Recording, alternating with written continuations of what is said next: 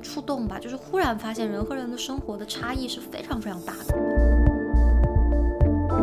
我们的生活好像真的就是非常需要一些环境的一些小变化，来让我们的生活变得比较有趣一点。但是那一天我的运动量真的是达到了我本月的最高，我觉得我一个月的运动量都耗进去了，甚至还和朋友们一起跳舞。破脸。对。啊，那是那是因为我眼神不好，然后我还摔了一跤。我们不得不沉下心来去投注于我们所要研究的这样的一些内容，我们需要花很多的时间去阅读、去独处、去思考。但是其实我们真的与外面的世界好像就逐渐的在脱节了，深刻的感受到那种时间的流逝，跟对会觉得很浪费时间这件事情。我们为什么会有这种时间的焦虑感？从什么时候开始，好像我们离开书斋就已经变成了一件有负罪感的事情。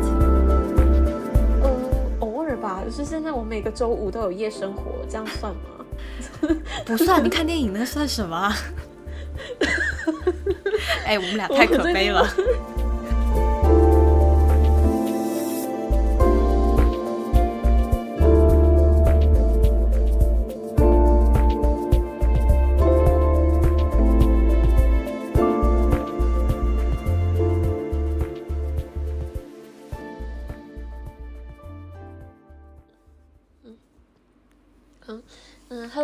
好，欢迎回到苏不必要，我是子瑜，我是小林。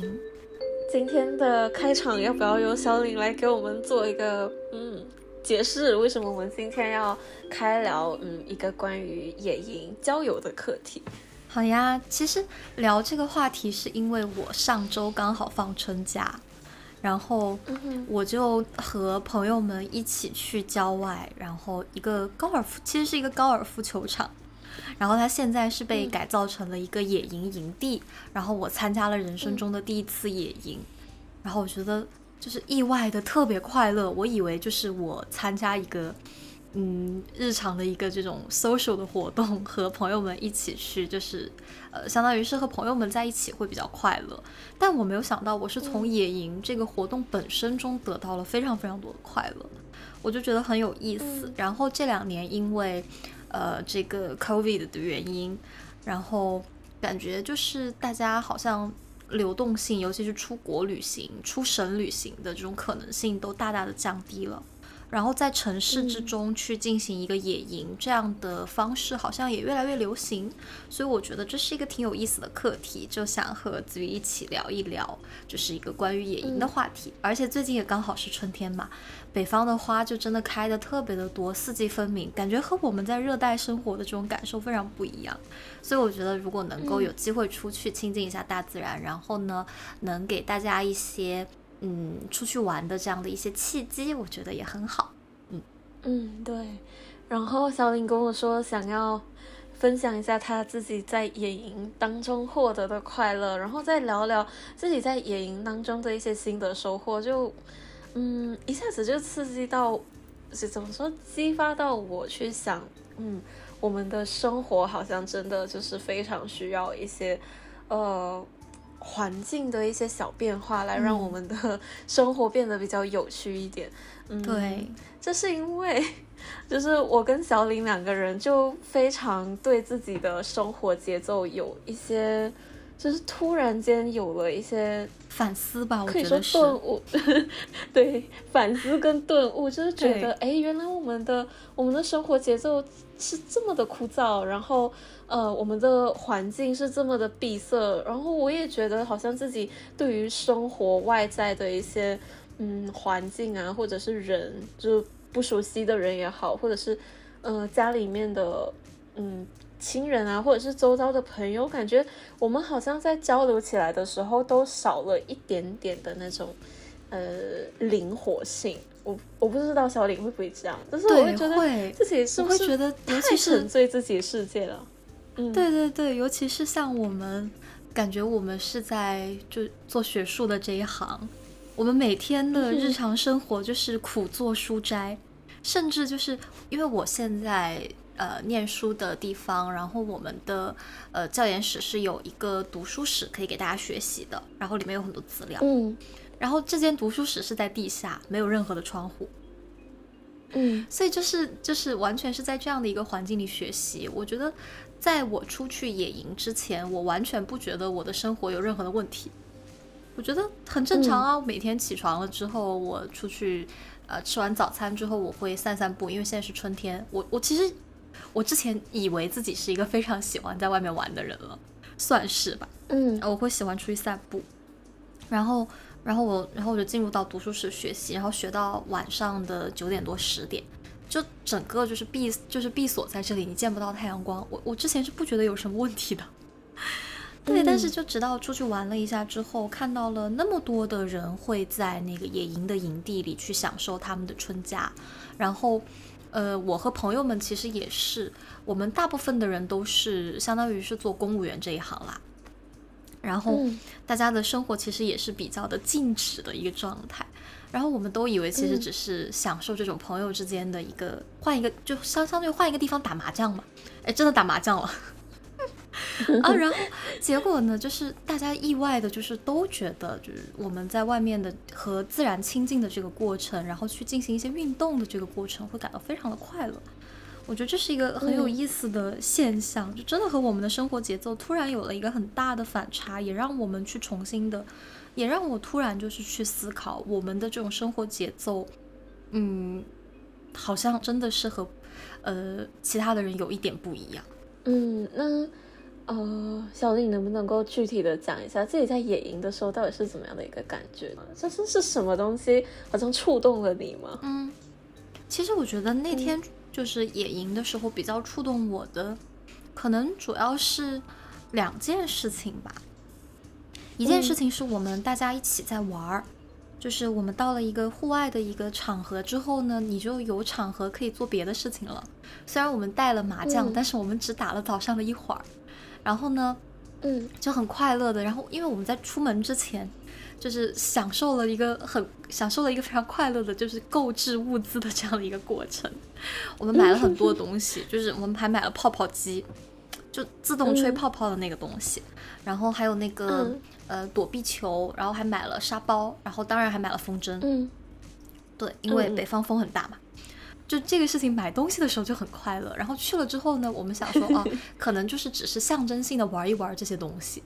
然后呢，主要可能还是我们坐着打麻将、吃喝，然后结果没有没有想到，就去了之后，就整个的所有人都闲不下来了，而且就是一个一个状态，是你真的彻底的远离了与你工作有关的一些东西，你的电脑、你的书、你的手机，因为那里本来也没有多好的网，然后就其实大家在一起的时候，就是会会非常不自觉，而且周围的人也都在玩一些就是这种呃户外的这种运动嘛。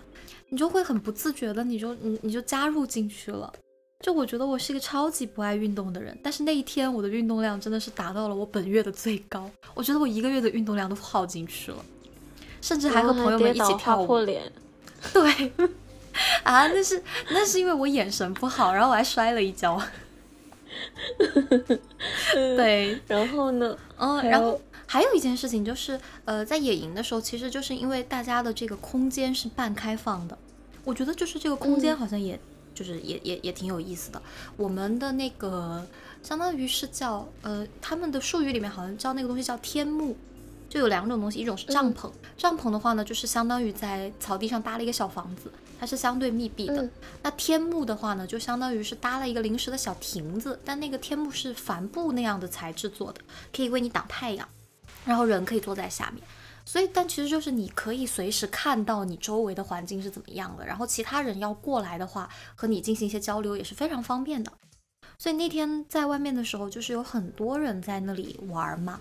然后我们当时是呃，相当于我们是会员制的，有一个主办方，然后主办方的那个姐姐和她的先生，呃，非常的就人非常非常的好。然后呢。呃，看到我们几个比较年轻嘛，我们一群朋友比较年轻，他们后来也是和我们一起玩了一阵子，就打牌，然后大家就慢慢的熟络起来了。然后还有一些其他的这样的一些，比如说小朋友的家长，因为我们买了泡泡机，然后 吸引到了一些小朋友，然后小朋友来跟我们玩，然后也就跟他们的家长有了一些交流。我觉得第二个让我感就是感受很深的，就是和其他人的这种交流，尤其是和主办方夫妇的这个交流，让我觉得就是有一个很很大的一个触动吧，就是忽然发现人和人的生活的差异是非常非常大的。就是通过野营，我觉得就是你接触到了，真的是平常你在日常的工作和学习中接触不到的人。他们是专门做这个，嗯，就相当于是户外活动的组织。然后，呃，他们我们一起聊天的时候，他们还给我们提到说，他们之前有就是环游美国，开着房车环游美国，然后呢环游加拿大。然后他们也告诉我们说，就是真的趁着年轻，一定要多走走，多看看。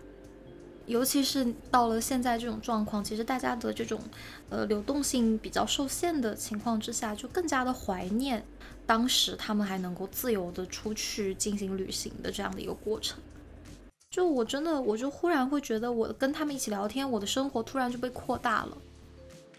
就听他们讲，就是黄石公园，呃，开车进去的时候，早上到晚上可以经历四季。然后听他们说，他们在 L A，然后开着那个房车，然后在一个可以看河还是看海的地方，然后停下来，有那种专门的房车公园，因为房车需要专门的接电还有接水的那个设备嘛。然后就是听他们讲说，这些东西都需要考虑。然后还有就是在加拿大钓鱼夜钓，可以钓到可能有人那么高的鱼，一米多、一米六七的那么大的鱼啊，然后就是觉得很有意思，我就忽然觉得，哎。对我们来说，我们日常的生活好像就真的只有哦，我明天要做一个 presentation，我现在要写一个写一个论文，然后呢，我要为我的 thesis 做准备，然后其实就你觉得你的生活特别的小，然后跟他们聊天，你会突然发现哦，那种好像是我们在旅行节目，我们在一些什么杂志上面看到的这种所谓的理想生活，其实离你并没有那么的遥远。当你遇到一个具体的人，他拥有。而且正在每天过着这样的生活的时候，就会和我们的生活形成一个非常大的反差。我是觉得，所以我之前我就觉得，我跟子瑜聊这个话题的时候，我们俩好像都觉得忽然有一些反思和顿悟吧，就觉得我们的生活真的其实是有一点太过闭塞了，尤其是在做学术的这个过程之中，我们的生活会越来越闭塞。我们不得不沉下心来去投注于我们所要研究的这样的一些内容，我们需要花很多的时间去阅读、去独处、去思考。但是其实我们真的与外面的世界好像就逐渐的在脱节了。对，嗯，我觉得也是。虽然每个人我们都嗯有自己的一个生活节奏，就比如说呃小林讲的主办方夫妇他们。呃，也只是在做他们日常在做的事情，对他们来说或许是一成不变的。可是他们接受的那种改变，其实是一直都在跟人、跟环境有所联系。但是我们可能更多是跟荧幕里面的一些文字，或者是我们所能找到的一些文献，就对，实际上是在跟坐古几千年的东西进行一个交流。对，而且我真的深刻感觉到我们的呃生活空间在变动的，就只有我们的电脑、我们的平板这些框框里面的东西。对，就以至于给我一种感觉，我现在是到哪里生活都 OK，只要给我电脑和平板。对对，真的。然后我也会想象自己，也不是想象，我真的是这样，我自己跟妹妹去 road trip，或者是呃要跟。要跟家人出去郊游，还是有什么聚餐的时候，我会做的第一件事情就是，就是我会做的一个准备，就是要确定我要带哪一些文具出门。对我也是。我今天，我今天要带平板还是要带我的电脑？然后如果我只能带手机比较方便的话，那我手机要下载什么？就是可能我最近要看的一些文献啊，然后这样才不会浪费我在车上坐的时间。就是。我真的好像一直都围绕着我们所在做的一些项目，或者是我们目前要读的一些东西，就是我们的流动就只限于我们屏幕里面的内容。对，我们的思维是在流动啦，但是我们的身体完全没有流动。对，我也觉得，所以我才会很感慨。嗯，我身边如果真的是有那一种，呃，跟我们一样是希望。就是经营自己的学术生涯的，呃，可是又同时特别热爱大自然，而且对自然的一些嗯环境啊，还有跟人的一些互动非常活跃，然后又很灵敏的朋友，就是特别羡慕这样的人，他们可以就会让我觉得他们是真正的做到了劳逸结合，而我的劳逸结合就是在电脑还有一些什么追剧平台获得一些安慰，可是啊，这真的。就觉得好像我们如果踏出自己的工作范围，或者是自己的寝室，嗯，然后 去进行一些社交或者是其他的活动，就会觉得深刻的感受到那种时间的流逝，跟对会觉得很浪费时间的这件事情。我们为什么会有这种时间的焦虑感？那天我和另外的一个朋友在聊天的时候，我就说，因为我的那位朋友已经在工作了，虽然他加班，他总是加班。他是做游戏行业的嘛，他总是加班，但他就跟我说，他说我下班了之后，其实我就可以把工作彻底的放下了。他说，他说你看，像我们这样，你上班的时候你摸鱼完全 OK 啊，你摸的是老板的鱼，你只要那个项目能够在那个规定时间内完成，工资该发还是会给你发，奖金该发还是会给你发。但是他说，他就跟我说，他说像你们干你们这一行，你摸的每一分每一秒都是摸你自己的鱼，你当然会觉得焦虑。对吧？对呀，对呀。我是觉得说，就是我已经算是比较的热爱生活的人类了。我我觉得吧，可能我在台湾的时候，自己也自己也会发现，我经常就是到正大的后山上面去闲逛。嗯，我觉得念大学的时候，对，然后我还有还有在念大学回到大陆，然后还有在台湾，其实都是这样。我我会花很多的时间出去闲逛，就是也不干什么，也不和什么其他人在一起，我就出去看看花，看看草，有的时候就坐在湖边发呆。然后这样就可以过一个下午，但是我觉得到了念念了研究生之后，这种生活就再也没有了。我感觉我的压力越来越大，然后随着我越来越清楚自己要做什么，以及越来越清楚我这辈子把时间花完了，我可能都做不到什么的时候，我我觉得我我我开始无限的把自己的生活让渡给，我觉得学术已经是我的工作了，我开始无限的把生活让渡给我的工作。我觉得可能这也是我们做我们这一行的人可能会面对的一个问题吧。你的确是不需要坐班，你的确是没有一个明确的上班和下班的时间，可是你的工作和你的生活会逐渐的交织在一起，无法分割。我现在没有办法确定这种交织和不可分割究竟对我们的生活带来了好的影响，还是不那么好的影响。对。我我也不懂怎么形容，就是我记得我们在研一的时候有上一门课，不就是叫什么学术写作与什么规范的啊？对对，就是对对，就是呃非常基础的一门入门课。然后呃在那堂课上面，老师就呃就就有点像 pep talk，或者是很像一些。让我们去思考，我们有没有想要走上这一条路？如果走上这条路，我们要付出的东西是什么？呃，觉得我们确实跟其他的工作性质很不一样。我们的时间是由自己调配的，可是这这一个前提的同，就是这个特质的同时，给我们带来的就是我们可能会无限的让这个。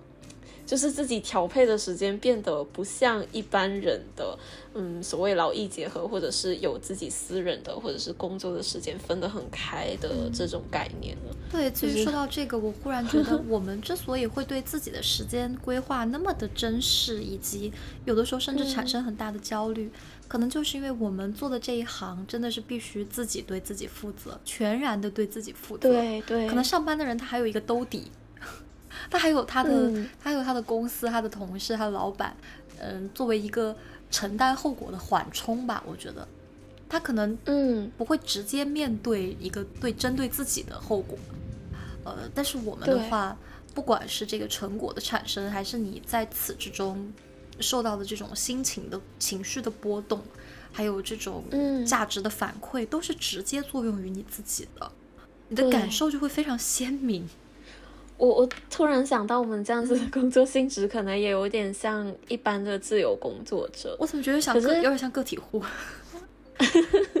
可是我周遭的那些什么设计师啊，或者是室内设计师这样子的，嗯，自由工作者，他们跟我们比较不一样的是，他们的项目是有时间分线的。对对对，是赚钱的，这个也很重要，就是是赚钱的。可是我们的是前期是需要不断的精神投入，还有经济投入。对，其实经济投入也很也很多。对，一个相对没有后顾之忧的，就是要吃得起饭的那样的一个环境。对。哎，所以觉得自己好惨哦。就是露营回来了之后，露营的那个白天，我超觉高兴。回来洗完澡之后，我开始 emo，就是在想我今天到底花了多少个小时在外面。对，然后一边是觉得说，哎，我今天好像都没有学习，然后我我的任务可能就是又要往后延了。然后另外一方面就是觉得，天哪，我觉得我我们的生活就是怎么就变成了这个样子了？对。就其其实我们在呃一般就是就算我们没有去野营也好，没有去郊游也好，我们在自己的空间也不一定是非常有效率的在工作。对，只是嗯，只是觉得好像坐在电脑面前，或者是我只要翻开书就是有进度的，我就没有在浪费时间。对，就感觉那个时间都在晃神什么的。对啊，不知道从什么时候开始，好像我们离开书斋就已经变成了一件有负罪感的事情。哪怕我今天没有状态，我也不得不坐在这里，保持一个生活的节律，保持一个工作的节律。对，就是想着我前面三个小时，就算完全没有灵感，完全没有想法，我都要逼自己去，呃，做一些可能我当下根本没有状态去接收的事情。对。好难啊！我们这我我们怎么就变成了这样呢？我也不知道。然后我也觉得自己好像，呃，出去 road trip 的时候啊，或者是嗯，坐在车上的时候，我以前特别喜欢看周遭的风景，然后就听听音乐，然后就觉得这样子的生活节奏会让我忙里偷闲，嗯。会很轻松，可是现在就是坐在车上，脑子里面无时无刻都在想，呃，我我目前在写的一篇文章啊，我可以怎么就是 对给给他多一点什么结构之类的，对呀，就会觉得为什么我的脑子就莫名其妙的一直都在绕着同一件事情转，而且如果我没有想出一个所以然来，我又会特别的困扰，那样的话，我那一天的交友就根本没有达到一种嗯。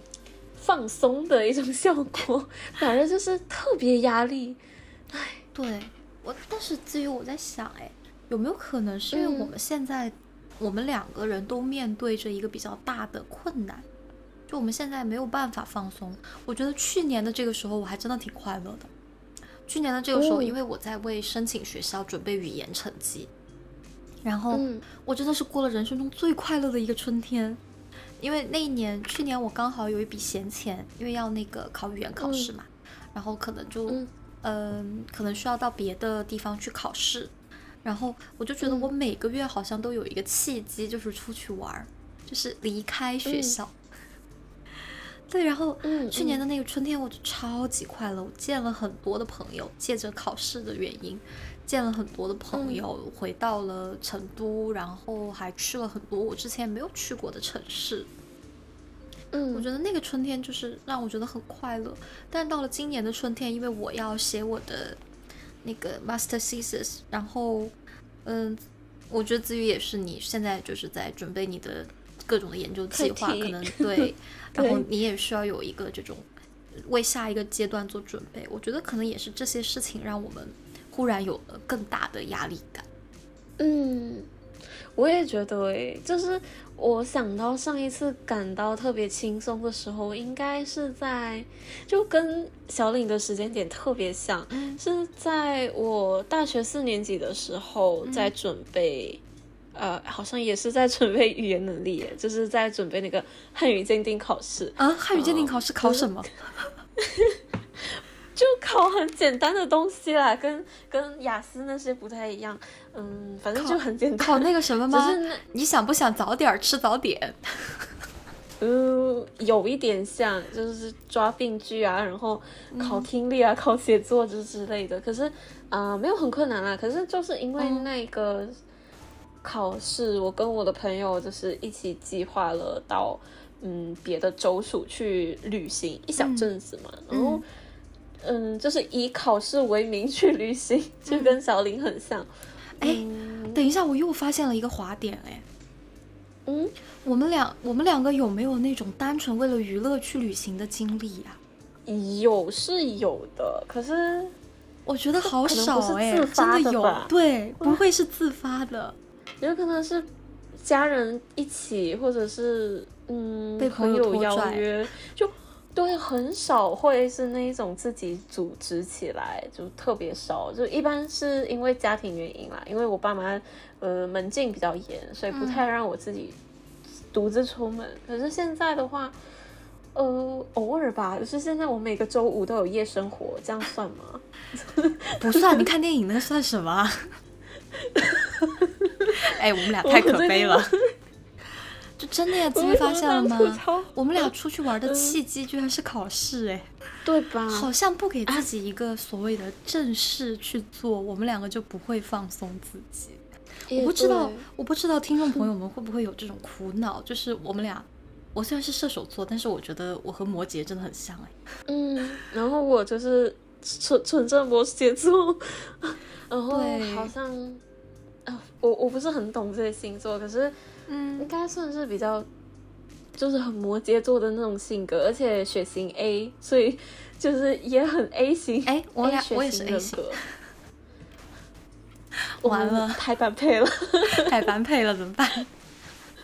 双 A 组织，哎，正好双 A 我喜欢。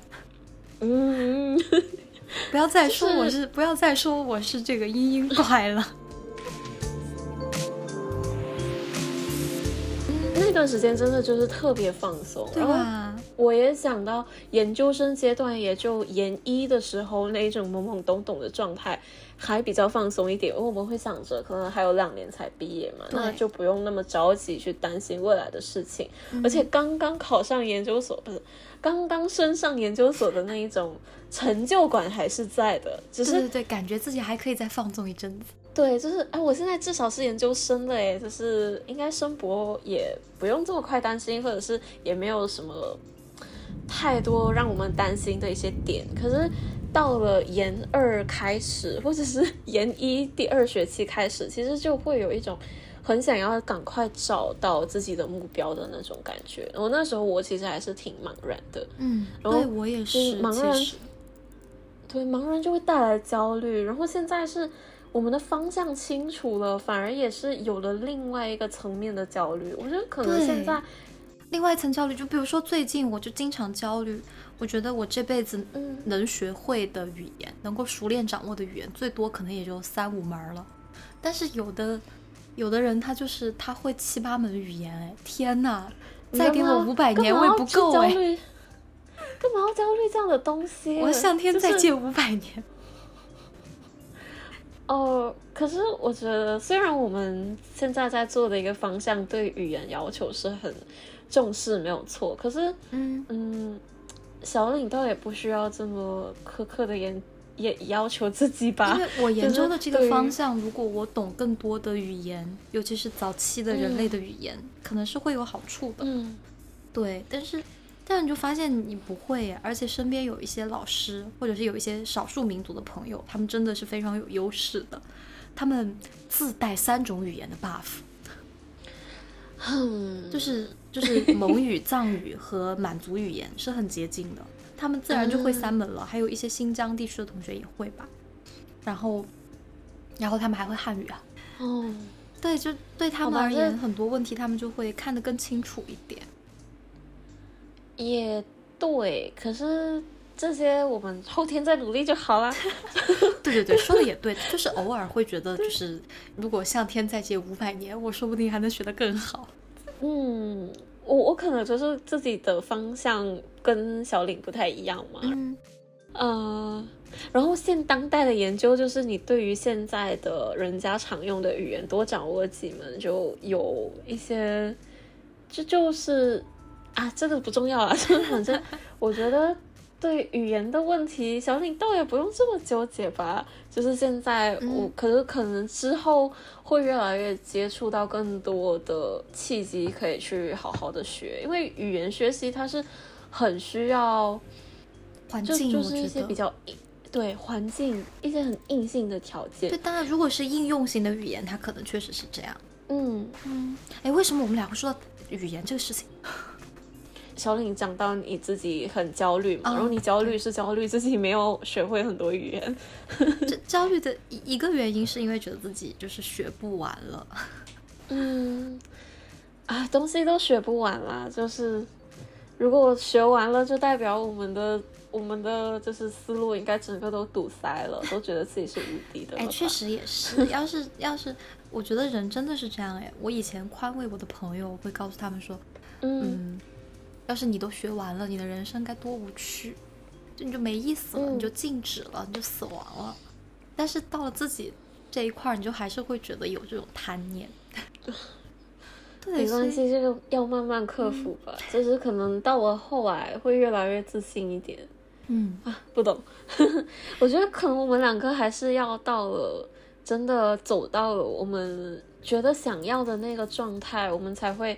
真正的放下心来，或者是轻松一点，就对我觉得我跟小李现在的目标应该就是申博吧，就是嗯，可 以可以在一个理想的学校，然后呃做自己想要做的研究，就是感兴趣的东西，然后再实实在在的感受到自己真的有一些资源跟嗯那个状态去做我们想做的东西，而且并。并且有稳定的收入，我们才能够真的就是平下心来，觉得我们现在是不是可以好好的规划一下自己每一天的生活成分。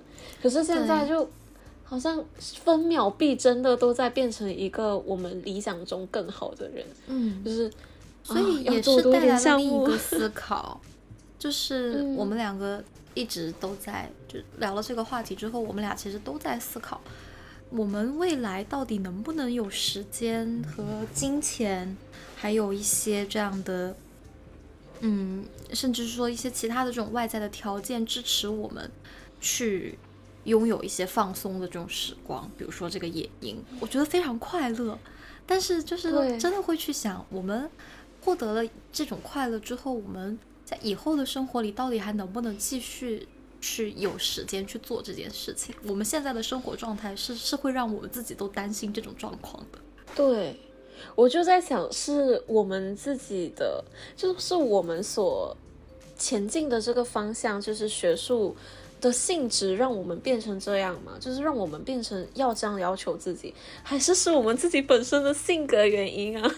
对，我也在想这个问题，就是到底是外在的条件。局限我们这么做了，还是我们自己永远都觉得自己没有那个条件去做一些，呃，可能别人习以为常的一些事情，呃，野营啊，或者是去放松的交友也好，不然就是到底是什么东西？是真的是我们学术就是忙到完完全全让我们没有那个时间吗？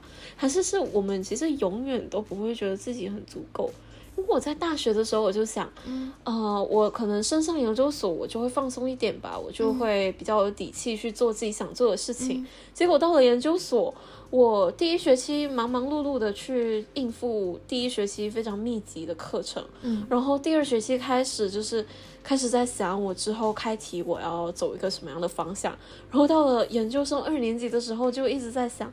嗯，好了，我现在真的要确定开题了，然后我也要想我到底升博要升什么什么学校，然后要走什么方向，然后就几乎完全都没有我大学时候所向往的那种研究生生活，就反而是更加密集，就是感觉一直在被生活推着走。嗯，所以是性格的原因吗？我觉得可能是我们俩性格的原因。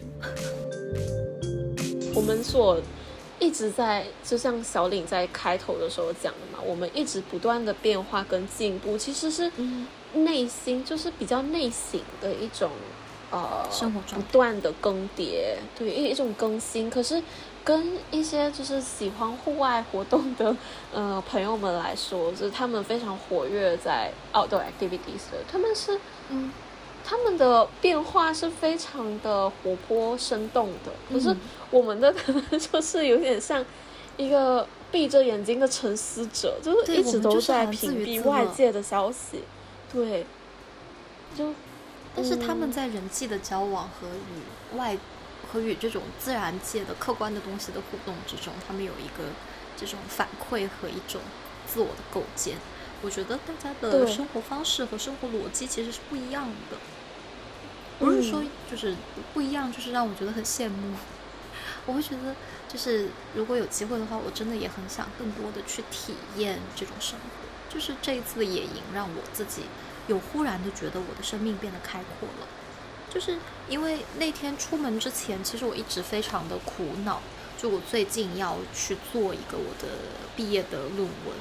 但是呢，因为种种的原因，我做的这个东西它不是特别的，我自己不是特别的感兴趣。然后，呃，加上呢，就是有一些客观的困难存在，我觉得最终的呈现不会是我理想中的那个结果。所以那段时间，就这两个月以来，我其实一直都非常的苦恼，很难受。但那天出门了之后，我其实觉得反而，嗯，这种感受被大大的减轻了。就是我会发现，我的生命的长度和宽度其实都远远超过我的想象。只要我愿意，其实我有无数的机会可以去构建，可以去感受其他的生活。我的生活不是仅仅只有这一两个月后将会呈现的，对几十页纸，就是它不是你的全部。我突然把眼睛从当下移开了，去看到了更大的世界，更长的尺度。所以我一下觉得，嗯，我一下子觉得我放下了很多东西。我觉得就是就是，其实真的有的时候人的生活，你要到别处去，你走得远一点，你看得远一点，可能就会感受到更多的东西，不会被当下的一些小小的，呃，可能十几年之后你回过头来看会觉得很小了，但是当下你当然是会觉得它是一个大的困难，嗯，就是你的难受的程度会低一点，对，对。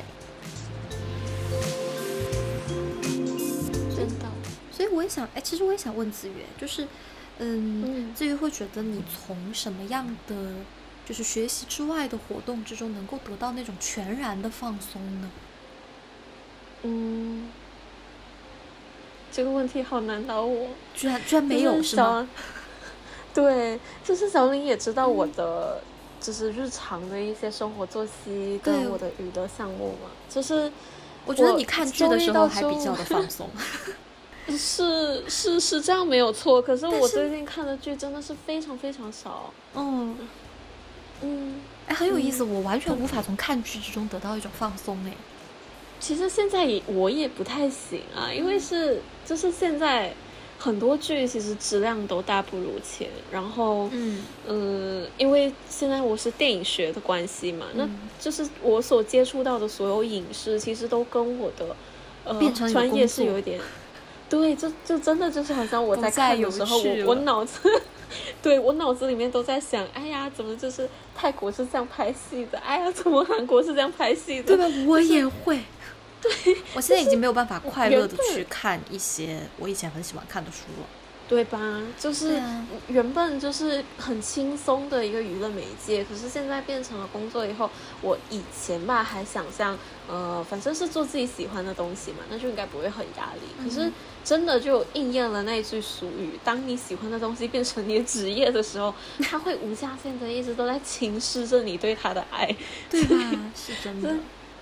就还好，所以我还挺庆幸的，我没有选择我最喜欢的东西作为我的专业。对吧？可是我我自己比较有底气的，也就是这个啊，因为就是自己相对周遭的人阅片量比较大，然后对于呃，就是电影里面的一些以视听语言或者是嗯，诶他们表现的一些东西，我会比较敏感一点。我就觉得自己可能解读的比别人多一点，我就比较有自信，然后别的东西就比较被屏蔽掉。然后就是说到我。休闲活动就是最近，嗯每周五的夜生活，然后还有 嗯偶尔就是带着我的狗狗跟妹妹一起出去 road trip，这样应该算是比较轻松的。就是虽然它很耗时间，然后我在我在因为我一定是开车的那个，我妹妹她呃不太认路，而且我不太喜欢她的开车技术，然后。嗯，然后因为而且他也要照顾我们的狗狗，所以那完蛋，看来以后我跟子瑜在一起，我也没有办法开车，我不认路。没关系，就我来开吧，我来开吧，我比较懂，就是那一种各地的开车的那种潜规则，然后也比较有底气。就是，呃，哎，我觉得我的 road trip 就跟。嗯，小岭经历的那个野营是比较不一样的。就我记得我有跟小岭讲嘛，road trip 的那种感受。对，其实它倒也不是直接的跟整个大自然去做，呃，一种很亲近的一种接触。它相对的，就是就是像，嗯，刚刚小岭讲的，你们在野营的时候是搭一个天幕，然后是一个半开放的空间，你们可以去。呃，观察到周遭的一种变化。可是，嗯，road trip 的话，是我们是开着车，然后行程其实是掌握在司机的手上。然后，嗯，因为我们一般上就是开在那一种，就是就是各种各样的路上，嗯，然后路旁边的一些风景也都是你所能遇见的，就是树。或者就是一堆的建筑物，然后，嗯，不懂哎，我就觉得可能我获取舒服，就就是这种放松的一种状态的，并不是周遭的环境，而是开车跟那个旅程本身，就是让我完完全全的放空的那那种状态。我理解了，我知道了。对对，可是我又没有跟任何人有任何接触。对，这其实还是一个放空的状态。对，我不会觉得有太多的愧疚。嗯嗯，尤其就是昨天是我妹妹的生日嘛，我有跟小丽讲，就是那一天我就我我会找一个时间，完完全全的让我的时间被其他人支配。嗯，就我昨天也跟哦我的发小有做，就是同样的一个嗯。聊天。就是一个心情分享啦，对，就是我会说，呃，我就在那一整天，我就说我会给我，我一般上就是会去处理妹妹的事情，然后我那一天就是也不想自己的作业，然后也不就是完全的脱离我们所需要做的每日的一些代办事项，然后是。嗯，把自己的时间交给其他人，然后他想要我帮忙去哪里，我就去哪里。所以那一天的时间基本上就不由我来做支配，那我就可以得到一种暂时的放空跟放松。嗯，就还是，啊，我也不懂这种感觉，就是跟那一种野营的接触大自然的放松，当然还是很不一样。可是至少我们会暂时从我们。啊，日复一日，年复一年一样的那种行程跟焦虑里面，暂时的解脱一点点。对，但我觉得其实不管是野营还是 road trip，其实我们都是在感受暂时的与我们的那种 daily routine 有一个有一个有一个分离切割，对，有一个切割，就暂时的可以去不用再去想那些事情。我觉得这可能也是我们。就是在在自己的各自的这种放空的感受里所感所感觉到的快乐吧。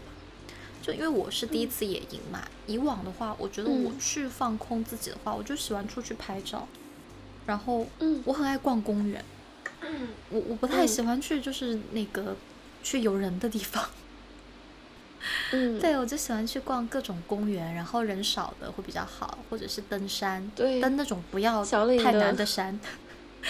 嗯嗯，小岭的照片很多都是风景照，都非常少活物。对，哎，被发现了，我真的是很，我真的是很离群所居的一个状态耶。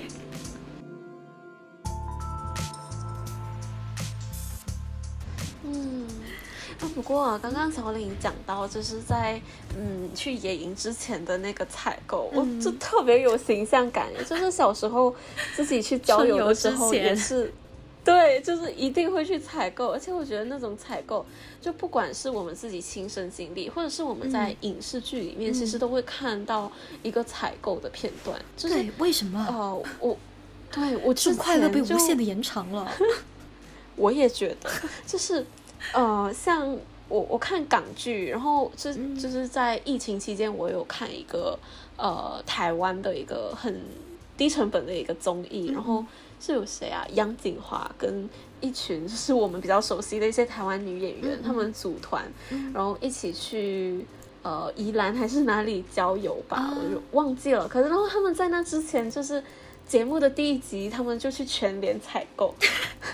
小李可不可以想象那种快乐的画面？天哪！他们就会他他们在过程，对他们在过程就在说：“哎，我们待会要烤肉，所以要买烤肉酱，要不要买肉？”啊，那对对对，就是我特别喜欢这种，对，就是这种采购的开心，就好像。呃，然后每一次啊，我们家交友的之前，比如说我们要去海边过夜，好了，我们都我们也会去，就是一家超商，然后去采购一堆零食，然后每一次都会想象我们几点要吃一次，然后几点要吃什么，对对对，没有错，然后就买了好多好多。人类是真的会，为什么我们 所有人都会这样感觉？很喜欢采购，这是一种一种获得感吗？我也不知道哎，可是每一次采购都会采购多于我们真正所需的那种分量。我们那天出去玩的时候带了一个零食箱，一整个零食箱，然后回来的时候呢，还是那一整箱。都没有在吃对吧？吃了，就是一开始的那个一整箱是实心的一整箱，回来的时候是略微空荡的一整箱。就实际上真的没有办法吃到那么多，但就很就还是就你会准备，就准备的过程非常的快乐。对，哎呀完蛋，我觉得，对，就是以后我们俩出去估计也是会先进行一番大采购。我也这么想，可是也没有差，那我们剩下的就平时日常也可以吃就好了。对，然后像小林说的那一种快乐会无限的延长，不止在前面，在后面也有无限的延长。对啊，我们到今天还在玩泡泡机。比如说什么 pre road trip，然后对 road trip，post road trip。对，哎，这个真的很有意思哎，就是我们不断的在生活中，就是去延续这种快乐，就是让这个假期的氛围浸染到我们的生活里头。嗯，对，就觉得很有意思。所以我想，我 们我们以后要是真的就是呃，在同一所学校或者是同一个地方学习生活的话，真的就要找一周里面或者是两周，至少都要有一两天，我们要什么也不干，完完全全对，要去找一些娱乐的活动。虽然我的娱乐活动是做饭、看剧什么的。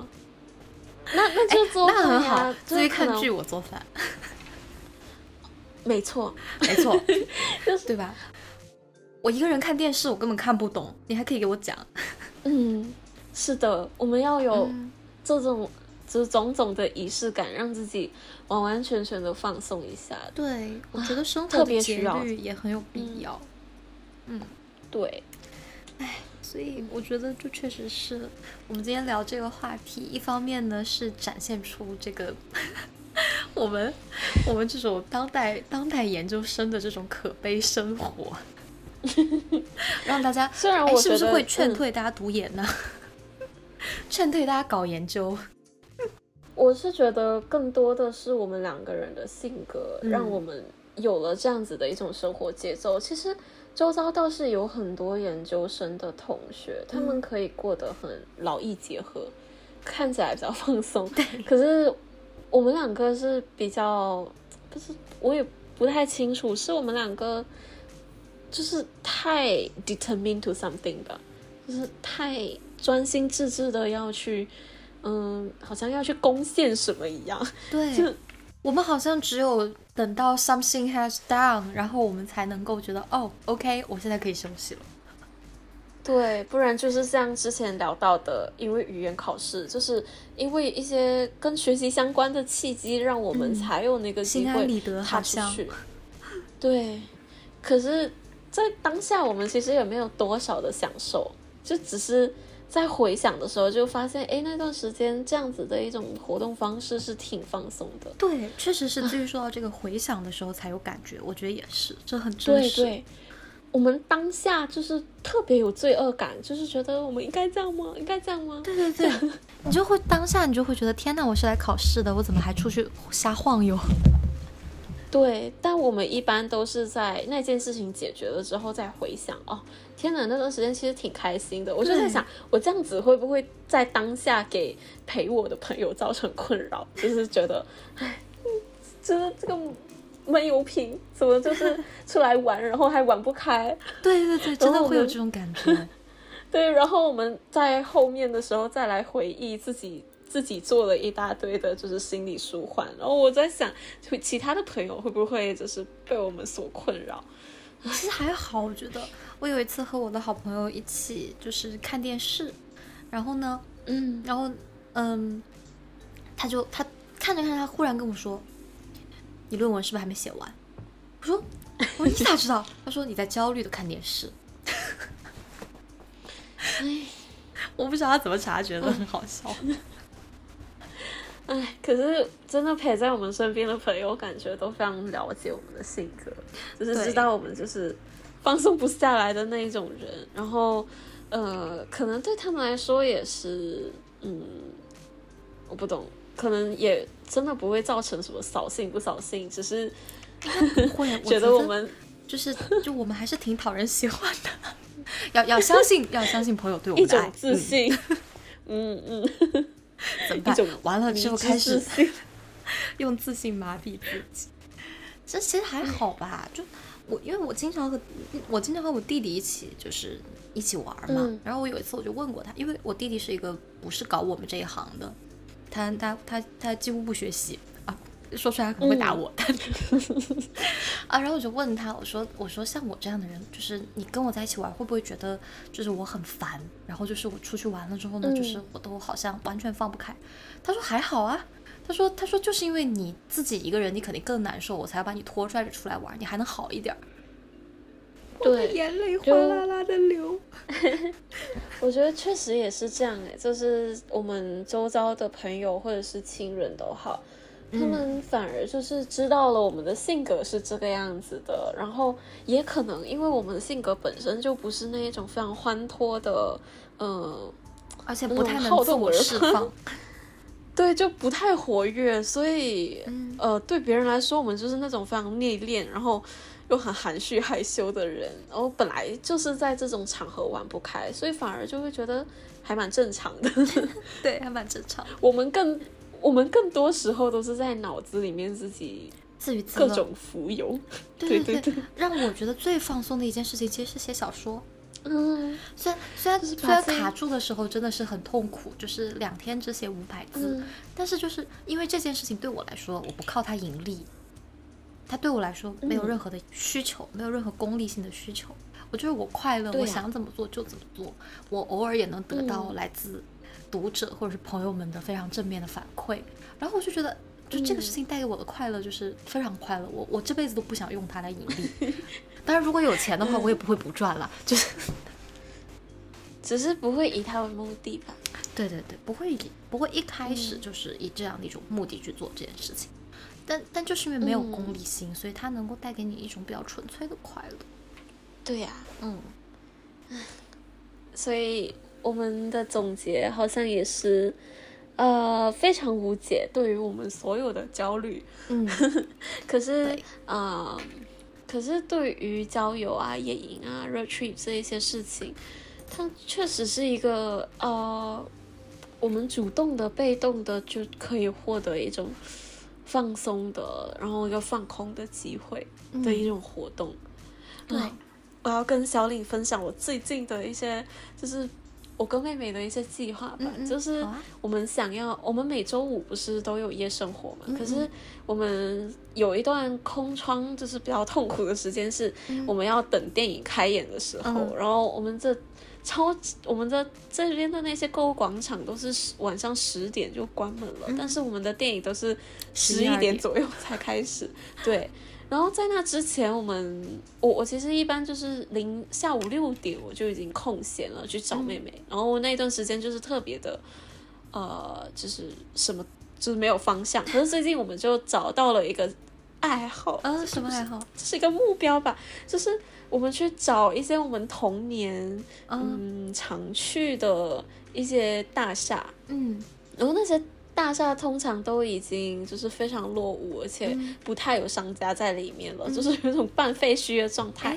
这就在里面，对吧？就是有一种在探索童年，然后又在探险的感觉。对，那么就到那些地方去走走，就觉得好，嗯，就也也顺便观察一下，到底停留在这里的人会是谁，或者是呃，会有什么样的新的血液走进那些。我们的童年空间里面，就觉得还蛮，就是是蛮有意思的一个活动。然后希望，就是这种活动可以变成传统。对，哎，很有意思，真的，对吧？所以我就觉得，大家虽然会焦虑，就是我我最近也在反思，焦虑就像你的生命一样，就像我们这样的人类，你的焦虑是永远不可能止息的。永远不可能去消灭你的焦虑。那对我们而言，我们能做的就是找一个相对而言平衡的方式去和它共存吧。就像我今年一直在做饭的时候，我能够感受到的那种在厨房里面所获得的那种微妙的平衡，以及这种平衡带给我的短暂的离开自己生活，去做一个生活旁观者的这样的一种平静，这其实也是我对抗我对抗这种生活的这种。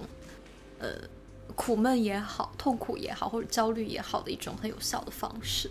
对，就是，但至于这个，就是你你和妹妹的这个方式，就还是比较的运动。但是我这个就 在厨房里。没有，我我觉得我们说了这么多，就是唯一或者是唯二的方式，就是有非常关键的两点，就是暂时的远离自己。就是工作的一个器材吧，就是刚刚说到了嘛，嗯，电脑也好，手机也好，我们都要暂时的把它放下一下。就是有特别多的那种塔罗的什么博主，或者是嗯。一些就是心灵疏导的一些，就是瑜伽博主也好，他们经常都会提到的一个放松自己的方式，就是让自己远离这这一些让我们焦虑的东西，然后。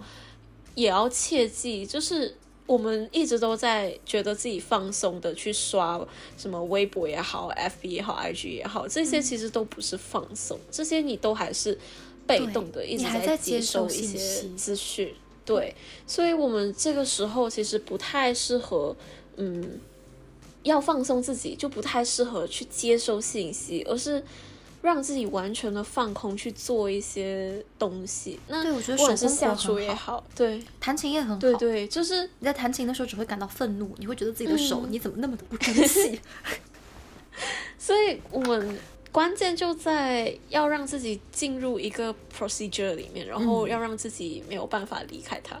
就有些就像小李，如果是做菜的话，我们总不可以半途而废，都要把菜炒出来啊，所以。哎，我觉得真的在厨房里，我获得了非常多的这种、这种、这种、这种微妙的控制感。嗯，对，我觉得这个事情它是由我去呈现的。我觉得，我觉得太有意思了。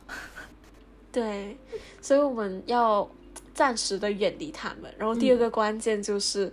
让自己远离的方式是什么？就是进入一个你完完全全不会有机会去触碰到他们的一个程序里面，就是一个 procedure 里面。嗯，做菜也好，开车也好，你都没有办法看手机。对，一两只手都不空，你的眼睛也不空。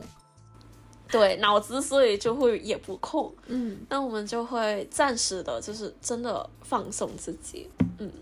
对，真的很好，所以呢，就觉得我们聊这一期节目，也希望就是我们自己的经历能够给大家一些，嗯，也不能说处，也不能说启发吧，就是我们自己的经历能够给大家一些参考。就如果大家也会因为学习和生活，还有这种工作的节律，让自己感到压力非常大的话呢，嗯，你不是一个人。对，其实大家都会有这种经历。对，嗯，所以呢，就是呃，也也完全可以去跟朋友们讲出来，也完全可以去探探索一种让自己觉得舒服的方式。人永远是有权利、有资格，也非常应当让自己的感受处在一个舒适的状态的。对，就啊。我非常喜欢那个博主，他分享的一段话就是：我们永远都不需要去争取我们应该休息的时间，就是 we don't earn our recess time，这是我们应得的东西，它不是一个我们要用多少的时数去争取去换来的一个呃时间段。不要觉得我们是不配去做这种事情的，you deserve。对，嗯，对，所以希望大家能够善待自己。也多一点快乐，多一点自由，多一点松弛。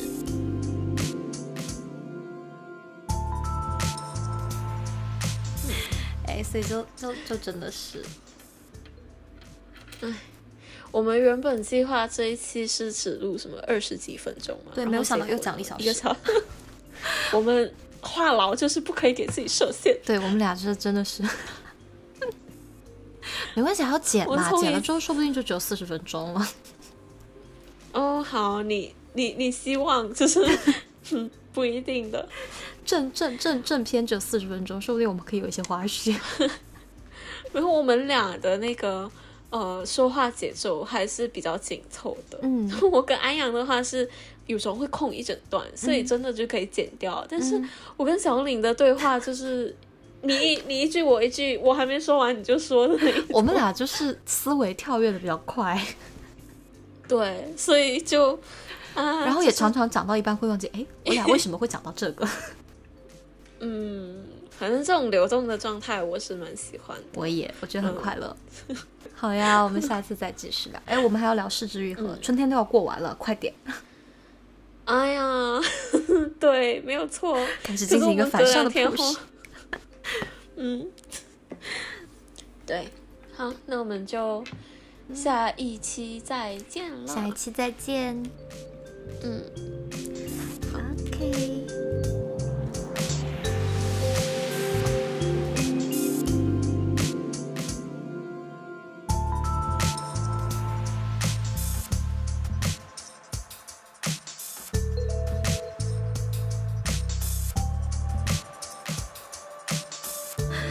身边有很多其他的朋友，他们也没有那么焦虑，他们就是顺其自然，他们也，他们也读，他们也念研究生啊，然后他们也准备要升那个硕士升博士啊，可是他们就更顺其自然一点。不过到了这个申请的节点，大家是真的都会焦虑啦，因为这两年申请的这个竞争激烈程度还是蛮激烈的。就像我今年申请，我是听老师们说，因为我是升上了全奖嘛。但是我听老师们说，就是今年项目组给的全奖非常非常少，比往年好像少了一半。今年就只有两个人。嗯嗯，对，所以就我觉得，就是整个的竞争好像也在变得更激烈，所以可能这种行情也会给大家的心情造成一些波动。更何况我们俩是有点完美主义的那种。一方面是可能还，对我觉得一方面可能我们对自我的评价不会特别高。就我们对自己的评价可能是比较留有余地的。嗯，我觉得我还好哎，就是虽然后面确实是像小林讲的，对自己评价没有特别高，但就是前面的完美主义者有一点点啊有待考察。那太好了，千万不要有完美主义的这种倾向，我真的是深受其害。嗯，我不是很知道自己就是在做作业啊，然后什么就是在写论文的时候，我。我的心态就是我我要快点把成果赶出来，然后我才管它有没有什么漏洞，就是这样就很好。那我就经常就是想着，对我我我就我就会经常是觉得，我我我如果做不出一个一百分的东西，或者是九十分的东西，我就开始我就开始纠结，天哪，为什么我真的要把这个东西拿出去吗？我真的做得出来吗？就我在刚开始的阶段，我就会思考这种问题，然后就会让我很痛苦。可能是嗯，之前在正大的时候，有个老师，我也忘了是什么老师吧。啊，是我们的礼记的老师，也是我国学导读的老师。他就说到一段话，让我觉得非常的触动，而且我之后也对自己在写论文也好，或者是在做任何的项目都好，都觉得我确实。就因为那番话，就不会太过像以前一样去苛求自己。他说：“其实每一篇论文，它都是你对于一些材料的阅读的交织，然后对于他们的处理，然后一种跟这些材料对话的一个结果。那这些东西，它不能够无所不包的去把，嗯，就是整个人类，或者是你在讨论的那件事情的智慧给。”完全包含起来的，嗯，对，所以你就不要太过去，嗯，纠结自己是不是能够做出，哦，那种你脑子里面特别多的想法的一个总结，而是对于你所能找到的材料的一些回馈，你只要能做到这一点就好了。那我那时候就 真好，然后我就想，对我每我我只要做一个课题，然后我能够做到就是。呃，把相关的一些嗯材料全部都找出来，然后能够组织在一起的就组织在一起。我我现在发现，就是有很多学弟妹可能在处理一个课题的时候，面对一个最大的问题，也跟小林一样，是在文献综述的部分，会觉得自己好像永远都找不够，然后永远都文献综述还好。就是觉得自己好像对话的对象没有特别多，或者是好像还有哎，好像还有，就是有这种这种很奇怪的 paranoid，然后 就就会让自己特别特别纠结，好像自己的作业一直都没有完成的感觉。可是对我来讲，是会这种状况。对，可是我的话就是。资料搜索在前面，然后在那之后没有什么需要的话，我就会先停止资料的搜索，嗯，就不会让自己去承担太多，就是可能会很沉重的一些东西。蛮好的。那刚刚至于说到这个，其实我觉得确实有的人他是这种状况，他会觉得做综述很困难，他觉得他的材料源源不绝。那我可能更多的是我会觉得。我在做的时候，其实我非常清楚我要做什么，但是我会很害怕，也不叫害怕，我会过，我有的时候会过度的去思考，我把这个东西呈现出来之后，别人会对我有什么评价？嗯，对我很我很担心，就是在这个部分，就是嗯，收到一些会 bother 到我的这样的一些这样的一些反馈，因为嗯，相对而言就是。你你当当我们还是学生，我们做了一些东西要去跟要去呈现的时候，有的时候得到的反馈它不是那么的有价值，然后这个事情其实是会让我觉得非常的困扰。既然我我投注了那么多的精力去做一个东西，我就希望能够得得到一个同等的，就是有质量的交流。但是有的时候没有办法得到这种有质量的交流，反而会得到一些嗯评价。就是这种好像居高临下的审视，就是这个东西也会让我就是会觉得说，哎，我在做这个事情的时候，我会很担心我做出来最终的成果会会会受到什么样的反馈？对，嗯，也是哦，因为就是基于之前小林面对的一些问题嘛，就是在开题啊，然后也是在写论文的过程，就是遇到。可能不是相对不是很友善的一些回馈，对，我觉得这个可能也是，可能我们同样的就是在做，如果是在做我们这一行的人，他可能都会或多或少的面对到这样的一些一些经历吧。嗯，我也在努力的克服这样的一些状态。我觉得自己说的这个非常有用，就是嗯，不要去想那么多，就是就是有多少就呈现多少，反正我们也在成长。对。对我对自己是很宽容的，但是外面的人不一定对我们宽容。哦，我现在的状态跟小李描述的这一句话太像了，就是自己或许是可以很长的，就是每个晚上都在跟自己做自洽，就是今天我做到的一些成果，我觉得已经是无愧于我所能够呈现的东西了。可是啊，同就是在自洽完了之后，就会想，可是。这整个世界就是有很多跟我们不一样的人啊，他们的层次，就是他们的研究造诣也好，或者是他们的经验都好，都跟我们的非常不一样，所以他们不一定能够同理我们的感受，然后我们也没有那个立场去要求他们同理，所以就会觉得是不是自己永远都做的不够，然后那时候又会开始焦虑，然后带着焦虑的心情睡觉。对，然后就是也会开始怀疑自己，我真的够了吗？我怎么可以对自己这么宽容？对，就是，哎呀，就 是非常矛盾的两个人。对，嗯，算了算了，我们不能再说下去了，不然的话就是会变成无限就是无限跑题。对对。哎，我觉得我们后期可以把这一段剪的简简略一点。嗯，可能可以放到后面花絮区。对，可以放花絮。